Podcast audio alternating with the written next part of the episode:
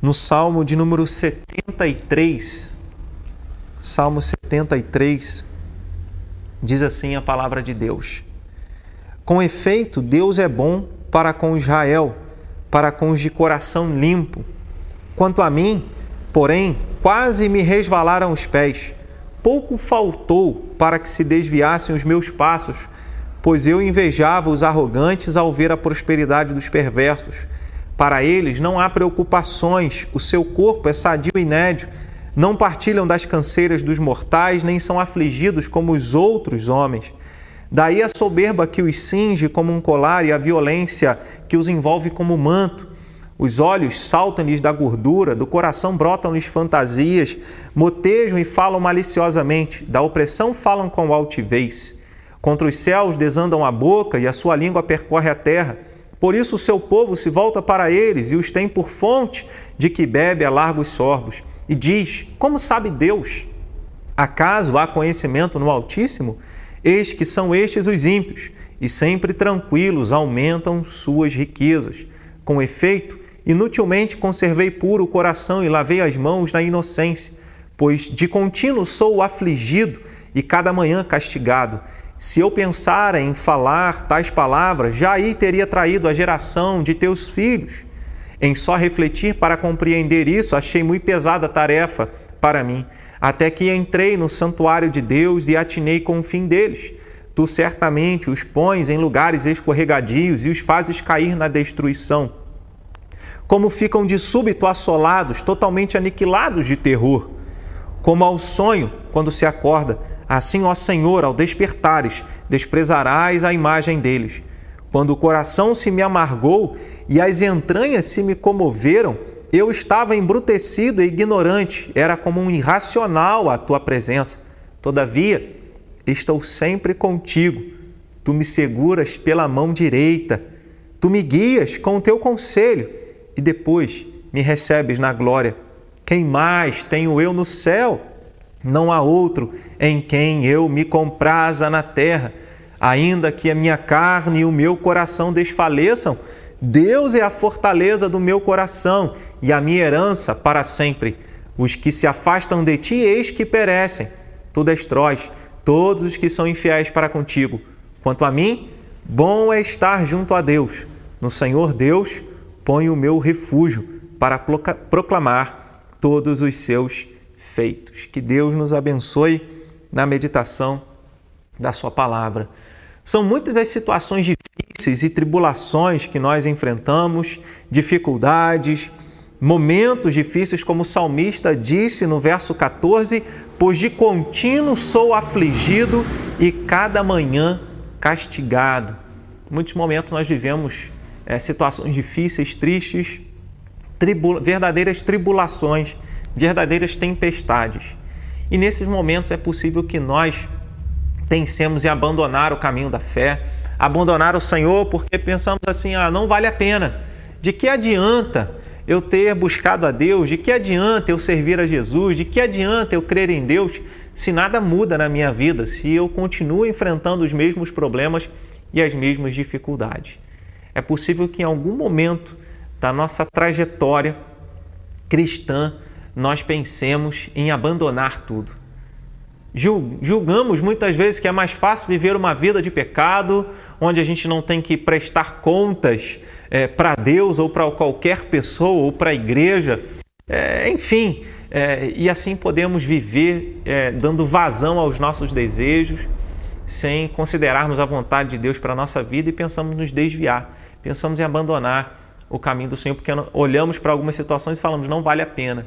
O salmista passou por isso e ele disse: Quanto a mim, porém, quase me resvalaram os pés, pouco faltou para que se desviassem os meus passos.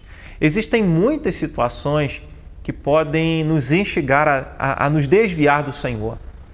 Podemos nos desviar por uma situação de tribulação pessoal, podemos nos desviar por uma situação de doença, de enfermidade, podemos pensar em nos desviar e abandonar o caminho do Senhor por uma situação de relacionamento. Existem pessoas que enfrentam problemas de relacionamento e logo pensam, vou abandonar a Deus porque eu busquei a Deus e nada mudou, nada aconteceu. é possível que em algum momento os nossos pés, como disse o salmista, quase se resvalem, os nossos pés, os nossos passos mudem de direção, quase mudam de direção. Então nós precisamos lembrar que é desejo de Deus que nós mantenhamos a nossa vida de fé reta e firmada em Jesus Cristo como nosso único Senhor e Salvador. Não se permita afastar de Deus, não se permita abandonar o caminho do Senhor, por mais que vivamos momentos difíceis, por mais que tenhamos dias difíceis, tempos difíceis, já vamos aí para um, estamos aí um ano e meio praticamente de pandemia. Então, é, cada vez fica mais difícil, muitas pessoas, é, muitos, muitos comerciantes foram à falência, muitas pessoas desempregadas, muitas famílias desestruturadas. Nesse período, pessoas, casamentos se desfizeram em virtude de tribulação, pessoas que não conseguiram levar o relacionamento nesse tempo, enfim, são muitos os problemas que têm surgido, problemas que assolam as emoções, problemas que assolam a, a vida física, problemas que assolam a alma alma, pessoas com temor é, grande e, e, assim com um esfriamento na fé, deixaram de buscar a Deus. Né? Não é nem uma questão de ir à igreja, participar dos cultos presenciais, mas deixaram Deus de lado, deixaram de buscar a face do Senhor, deixaram de ler a palavra de Deus. E, e, e é fato o que o texto mostra e é um salmo de Asaf, ele diz: Olha, quase eu me desviei, quase eu abandonei o caminho do Senhor. E aqui ele dá alguns motivos pelos quais ele quase abandonou o caminho do Senhor, quase ele se desviou. E isso serve para nós nesta noite, para que a gente não se desvie, entendendo que existem várias situações que podem nos instigar, que podem nos seduzir, para que a gente pense e cogite: ah, eu vou abandonar Deus porque não tem valido a pena. Então, dos, um dos motivos que o salmista enxerga nessa situação de que ele quase abandonou o caminho do Senhor, quase se desviou, é porque ele olhava a, a prosperidade daqueles que não temiam a Deus. E eu penso que muitos de nós já fizemos esse, já fizemos esse tipo de comparação, já fomos é, é, sobressaltados aí, já fomos assaltados por esse pensamento. A gente, não, é, a gente não controla o pensamento e de repente veio isso, a gente olhou para a vida de uma pessoa, essa pessoa não teme a Deus, essa pessoa não busca a Deus e ela não tem, é, ela parece que está tudo bem com ela. E eu que tenho buscado a Deus, tenho sofrido, tenho, tenho enfrentado dificuldades. Então, o quase é, Azaf se desviou do caminho do Senhor, porque ele começou a olhar para as pessoas que não temiam a Deus como ele e percebeu que muitas pessoas que não temiam a Deus pareciam viver uma vida tranquila, né? não tinham problema algum. E ele chegou a um ponto, e aqui é um outro motivo, né? não apenas uma comparação é, da vida entre nós que cremos, daqueles com aqueles que não creem, mas é, é, além disso, ele chegou a invejar. É, parece que em alguns momentos, se nós não vigiarmos, nós estamos desejando a vida daquelas pessoas que não temem a Deus.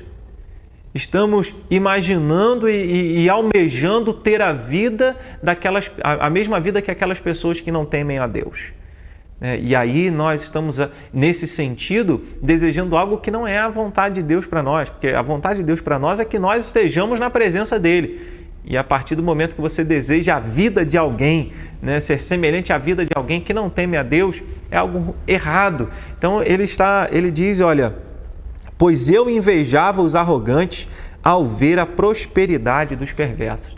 Ele chega a dizer que ele chegou a invejar o caminho, a vida daqueles que não temiam a Deus, daqueles que não faziam a vontade de Deus. É, precisamos vigiar quanto a isso. A gente é cercado, esse mundo cada vez mais nos seduz a ter uma vida que não é orientada biblicamente, que não é orientada pela palavra de Deus, né? que, não, que, não, que não segue os valores absolutos de Cristo, né? que não segue os valores absolutos da palavra. E aí, é, se nós nos deixarmos seduzir, é possível que os nossos pés acabem se desviando. Quando Deus chamou Josué para libertar, para fazer com que o povo de Deus entrasse na terra prometida, conquistasse a terra prometida, né, através das batalhas, é, Deus falou para Josué: não se desvie da minha lei, nem para a direita e nem para a esquerda. Em outras palavras, mantenha-se fiel em todo o tempo. E é possível que, que em alguns momentos nós a, acabamos invejando, acabemos invejando é, situações, uma vida que não é dirigida pela palavra de Deus. Valores, conceitos, né, alvos, riquezas que não são a vontade de Deus para nós. A vida de uma pessoa não consiste na abundância de bens que possui. A palavra nos ensina isso. Então, e aí ele começa a ver, para eles não há, falando daqueles que não temem a Deus, para eles não há preocupações, o seu corpo é sadio, é forte, é, eles não partilham das canseiras dos mortais, nem são afligidos, parece que está tudo bem com eles. Então, é, é, o, o salmista ele passa um momento da vida dele olhando aquele ditado, né? A grama do vizinho sempre é mais verde, sempre é mais bonita, olhando para a vida dos outros e esquecendo de tudo aquilo que ele havia recebido esse é um grande problema quando nós chegamos a um ponto de querer comparar as nossas vidas. A Bíblia diz no Salmo 139 que Deus escreveu os meus dias e escreveu os seus dias. O que Deus escreveu para você é diferente do que ele escreveu para nós, para mim, para cada um de nós. E aí, estejamos felizes se ele escreveu o nosso caminho rendido aos pés de Jesus Cristo. Agora, cada um tem a sua própria história, cada um tem as suas conquistas, as suas derrotas. Né? E o problema é quando nós comparamos e achamos que o que o outro vive é o que nós precisamos também. E não é assim. Esse é um problema que pode desviar o nosso olhar do Senhor. Então, ele de, quase desviou o caminho é, do caminho de Deus, primeiro, porque ele invejou, ele olhou para aqueles que não temiam a Deus, ele invejou a vida daqueles que não temiam a Deus, ele estabeleceu uma comparação entre a vida dele e a vida daqueles que não temiam a Deus, e a gente vai juntando. É, essa comparação nesse termo. Ele vivia afligido e outro parecia que não tinha problema algum, né? parecia sadio. Enquanto ele fala no verso 14 que ele era afligido e a cada manhã castigado, no verso de número 5 ele fala que os ímpios não partilham das canseiras dos mortais, nem são afligidos como os outros homens. Ele está dizendo que eu, enquanto eu sou afligido, enquanto eu estou passando tribulação, as outras pessoas que não temem a Deus estão vivendo um bem bom, não tem problema algum. Então, esse é um perigo que faz com que o nosso coração desanime de continuar confiando em Deus e quase nos desviamos do caminho do Senhor. E aí ele fala, por isso eles são soberbos, porque parece que eles sempre estão bem e nunca passam por problemas, então eles falam mesmo contra Deus. Né? Enquanto você está louvando a Deus, adorando a Deus, orando a Deus, buscando a face de Deus, eles estão falando contra Deus. Né? E aí o texto é, diz no verso 8 motejam e falam, ou seja, esquematizam, né? É, fazem tramas e falam maliciosamente, da opressão falam com altivez, contra os céus desandam a boca, ou seja, fala contra Deus. Né? E a sua língua percorre a terra. Ou seja, é alguém que se coloca numa postura como ele está bem, como parece que não tem problema algum, fala contra tudo e contra todos e contra Deus. Né? E aí, ah, o salmista ele diz, no verso 10, por isso o seu povo se volta para eles e os tem por fonte de quem bebe a largos ovos. Ou seja, parece que quando o teu povo vê a prosperidade daqueles que não temem ao Senhor, eles buscam é, é, refúgio e abrigo debaixo da orientação né, e, e do socorro dessas pessoas não estão buscando socorro no Senhor. Em vários momentos da história do povo de Deus, alguns reis, tanto de Israel quanto de Judá, buscaram auxílio, ao invés de buscarem auxílio em Deus, buscaram auxílio no Egito, na Síria, em outros reis, com outros reis, com outros é, reinos para que pudessem ser livrados da opressão de inimigos. Isso foi um erro, né? demonstrando a falta de confiança no Deus que livraria e que socorreria o seu povo. E o salmista está expressando isso. Muitas vezes parece que o povo de Deus está buscando mais socorro, mais refúgio, mais solução para os seus problemas nas pessoas é, do mundo, né? nas pessoas que não temem a Deus, do que propriamente no Senhor. Então, ele está dizendo tudo isso ele vivenciou, tudo isso passou pela mente dele. Né? E aí ele, ele chega à conclusão, é, ele chega a pensar, né? não à conclusão. É, com efeito, inutilmente conservei puro o coração e lavei as mãos na inocência. Aqui um outro problema que pode fazer com que os nossos pés se desviem dos caminhos de Deus. O primeiro é, é, a inveja e a comparação, né? Primeiro e segundo, a inveja e a comparação com aqueles que não temem a Deus. Né, com a nossa vida. Ah, o outro aspecto que ele coloca é julgar que tudo aquilo que nós fazemos de bom não tem valor algum, não vale a pena porque não tem resultados é, de acordo com aquilo que nós queremos. Então ele chega a dizer: é, então eu conservei inutilmente puro meu coração, ou seja, inútil, foi inútil buscar uma vida de santidade, foi inútil obedecer a Deus, foi inútil fazer a vontade de Deus.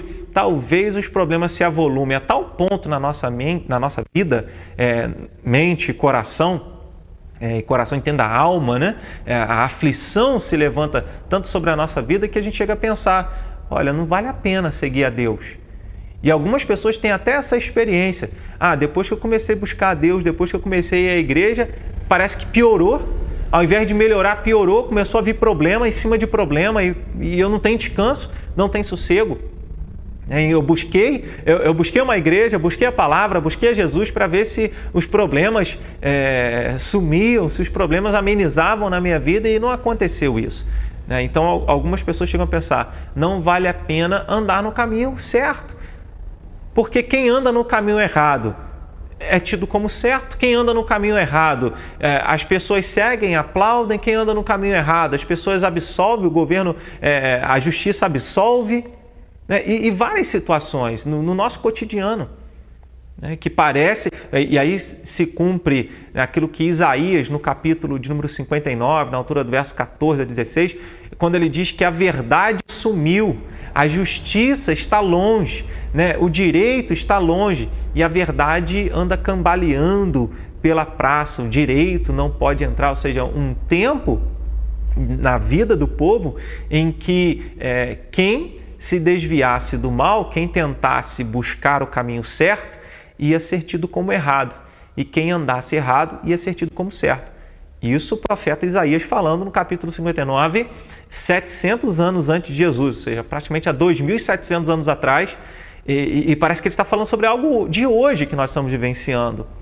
É um, um tempo em que quem busca andar correto é tido como errado, e, e se você fala o que é certo, é, você é preconceituoso. Se você fala o que deve ser, você é, é preconceituoso, você está é, discriminando, você está sendo, você está cometendo crime. Né? Então é assim que funciona hoje. Mas na palavra de Deus, nós olhamos e o salmista ele diz: olha, então não valeu a pena? E talvez você esteja pensando assim. Se você pensar assim, há uma grande probabilidade de você se desviar de você abandonar o caminho do Senhor. Mas, como diz o tema da nossa devocional, não se desvie. Não se desvie da fé em Jesus, não se desvie da palavra de Deus, não se desvie de uma vida de oração, não se desvie do compromisso com a verdade, com a santidade, com a justiça. A palavra de Deus nos ensina na, na carta de Paulo aos Romanos, no capítulo de número 14, na altura do verso 17, que o reino de Deus não consiste em comida e em bebida, mas justiça, paz e alegria no Espírito Santo. Se nós buscarmos isso, nós estaremos vivenciando o reino de Deus e semeando o reino de Deus neste mundo, vivendo de acordo com a palavra do Senhor. Então ele disse: Olha, foi inútil, é, pois eu sou afligido constantemente.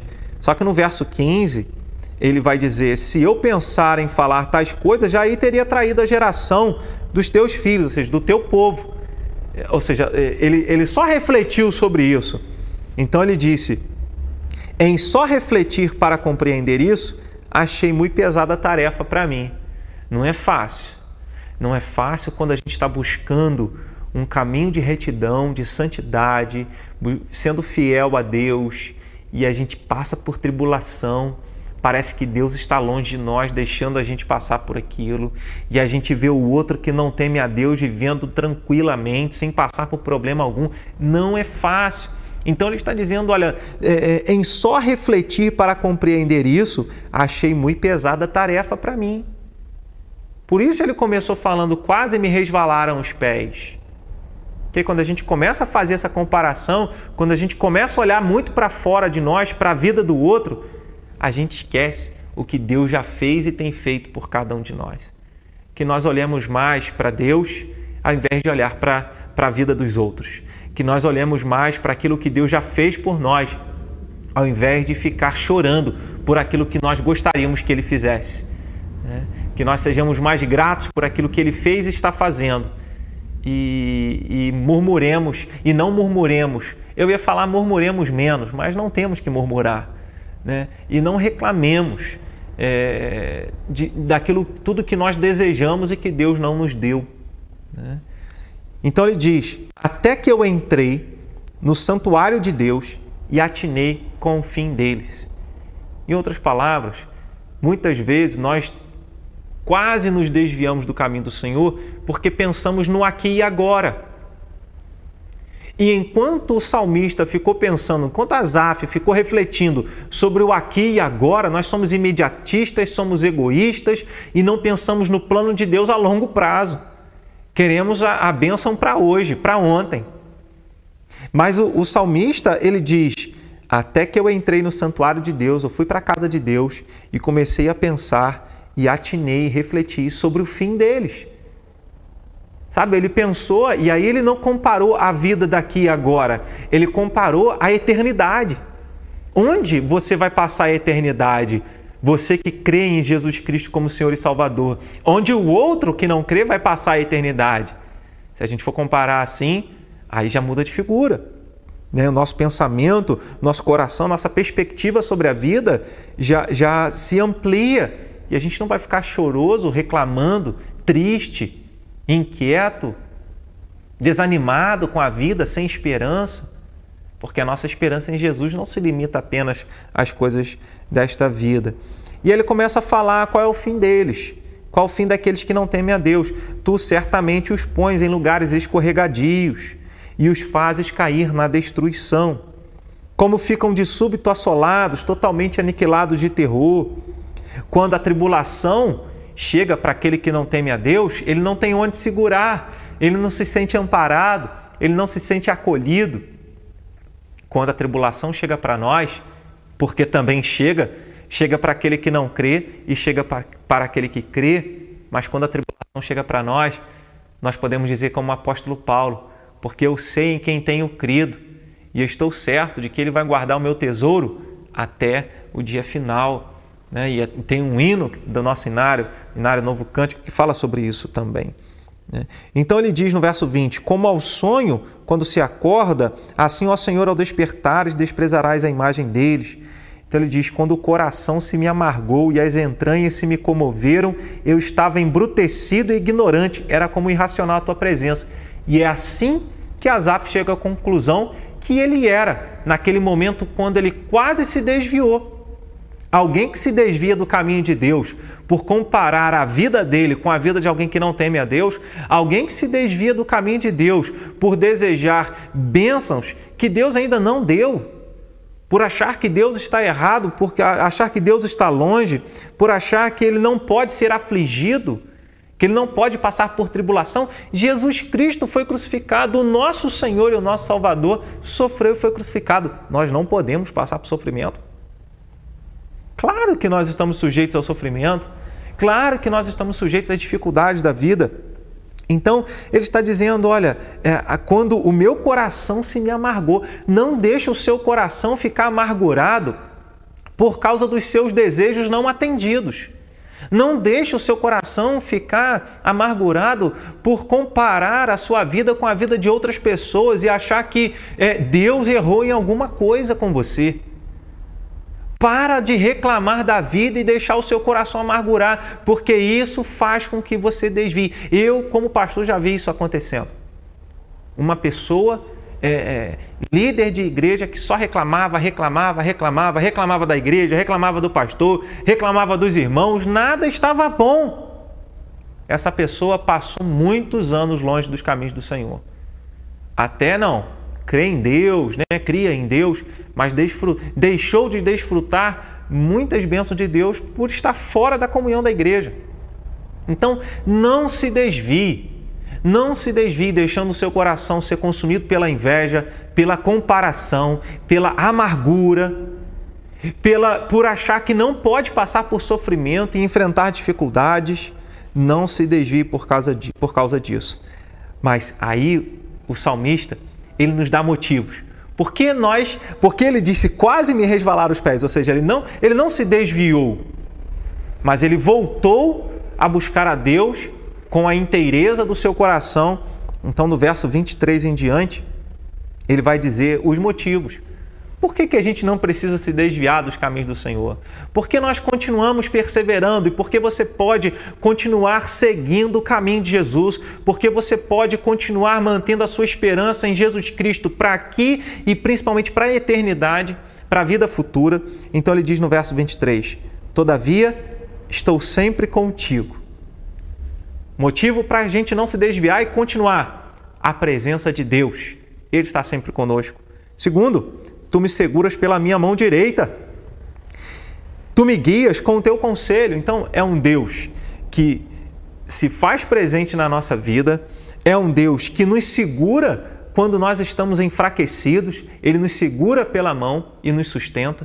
Como o profeta Isaías, no capítulo de número 41, na altura do verso 8 e verso 10, ele diz: Olha, eu te seguro pela tua mão direita e te digo: Não temas que eu te ajudo. Quando você não pode, quando você não dá conta, nós temos um Deus que segura na nossa mão. Diz: Eu estou aqui para te ajudar. Ele é um Deus presente e ele é um Deus que intervém na nossa história, sustentando a nossa vida. Depois ele diz: Tu me guias com teu conselho. É um Deus que não nos deixa às escuras. O que fazer? Como fazer? Quando fazer? Deus tem o seu Espírito e a sua palavra que nos orienta para cada momento da nossa vida. É a palavra de Deus que nos consola quando nós estamos tristes, é a palavra de Deus que nos corrige quando nós estamos errados, é a palavra de Deus que mostra para nós o caminho da salvação. Então, Deus não nos deixa perdidos. E depois me recebes na glória. A palavra que nos guia e nos mostra o caminho da salvação, que é Jesus Cristo, Filho de Deus, nosso Senhor e Salvador. E assim, uma vez que crendo nele, porque a palavra nos ensina isso, Deus nos recebe na glória. Aqui você pode achar que Deus está longe, mas vai haver um dia, quando você fechar os olhos aqui, você vai abrir os olhos diante de Jesus. Ele estará lá para receber cada um daqueles que confiaram nele aqui nessa terra. O momento dessa decisão é aqui. Não tem como decidir isso depois, e é aqui que nós decidimos né? quem irá nos receber né? na, na vida futura: o Senhor Jesus ou o fogo né? eterno. Então, depois me recebes na glória. Que maravilha! Um Deus que nos acolhe e nos recebe. Tem um lugar. Jesus falou: Eu vou preparar lugar para vocês. Quem mais tenho eu no céu? Não há outro em que eu me compraza na terra. Então, quando a gente compara o verso de número 21, quando ele diz: Quando o coração se me amargou e as entranhas se me comoveram. Ele passou por um momento em que coração dele ficou amargurado, vendo todos os problemas e as comparações e as invejas e as tribulações mas agora ele está refletindo e chegando à conclusão. É uma pergunta retórica que ele faz aqui. Quem mais tenho eu no céu? Ele dá a resposta: Não há outro em quem eu me compraza na terra. Ou seja, Deus era o prazer dele, Deus era a alegria dele. E é somente assim que nós vamos manter a nossa vida de comunhão com o Senhor, perseverando, sem nos desviarmos, quando Deus for o nosso prazer, quando Deus for a nossa alegria. Nós queremos que Deus traga alegria para nós. É diferente de fazer de Deus a nossa alegria. Porque nós podemos ter muitas muitas bênçãos que até mesmo outras pessoas que não temem a Deus têm.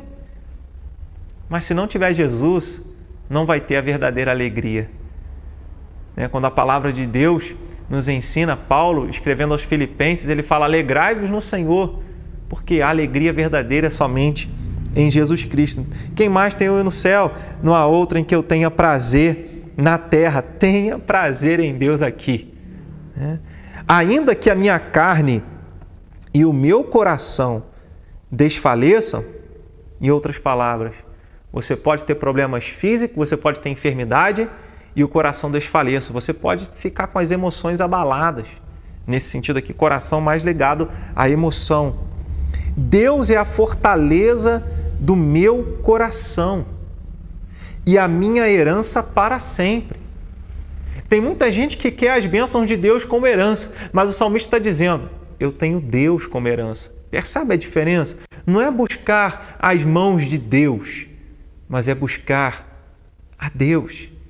Como de outra forma algumas pessoas dizem, não é buscar as bênçãos de Deus, mas buscar o Deus das bênçãos. Não é deixar que o seu coração seja alegre somente quando possui as bênçãos de Deus, mas é fazer com que o seu coração tenha todo o prazer, fique cheio de alegria em Deus. Porque ele diz: Deus é a minha herança, Deus é a minha fortaleza, fortaleza do meu coração. Esses são os motivos que Asaf encontra para não se desviar, para continuar seguindo. Não se desvie. Deus presente, Deus que segura, Deus que guia, Deus que acolhe, Deus que recebe, Deus que fortalece, Deus que ampara, Deus que é a nossa alegria, o nosso prazer, Deus que é a nossa maior riqueza, Deus que é a nossa herança.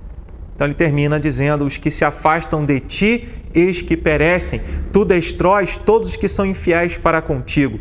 Quanto a mim, Bom é estar junto a Deus. Perceba que ele começa o salmo né, falando das suas angústias. Depois que ele para para pensar, diz: melhor é eu estar com Jesus. Embora aqui é, ele só pensar, poderia pensar assim em Deus né, e talvez no Messias que viria. Mas nós já sabemos do Messias que veio, que é Jesus Cristo. Então, quanto a nós, bom é estarmos junto a Jesus. No Senhor Deus colocamos o nosso refúgio para proclamar todos os seus feitos. Que Jesus morreu na cruz e ressuscitou para que nós tivéssemos vida eterna. Esses são motivos mais do que suficientes.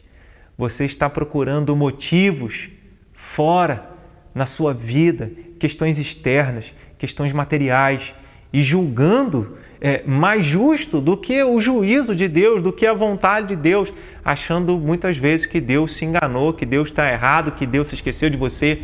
Não. Quanto a nós, bom estarmos junto a Deus. Então continue seguindo o caminho do Senhor. Não deixe a inveja, a amargura, as tribulações, nada desviar você do caminho do Senhor. Siga, porque nós temos motivos para continuarmos e sermos fiéis até o fim como a palavra de Deus nos ensina, a sermos fiéis até o fim, até a morte, e nós iremos receber a coroa da vida pela graça de Deus, por causa do amor incondicional do Senhor sobre a nossa vida. Amém?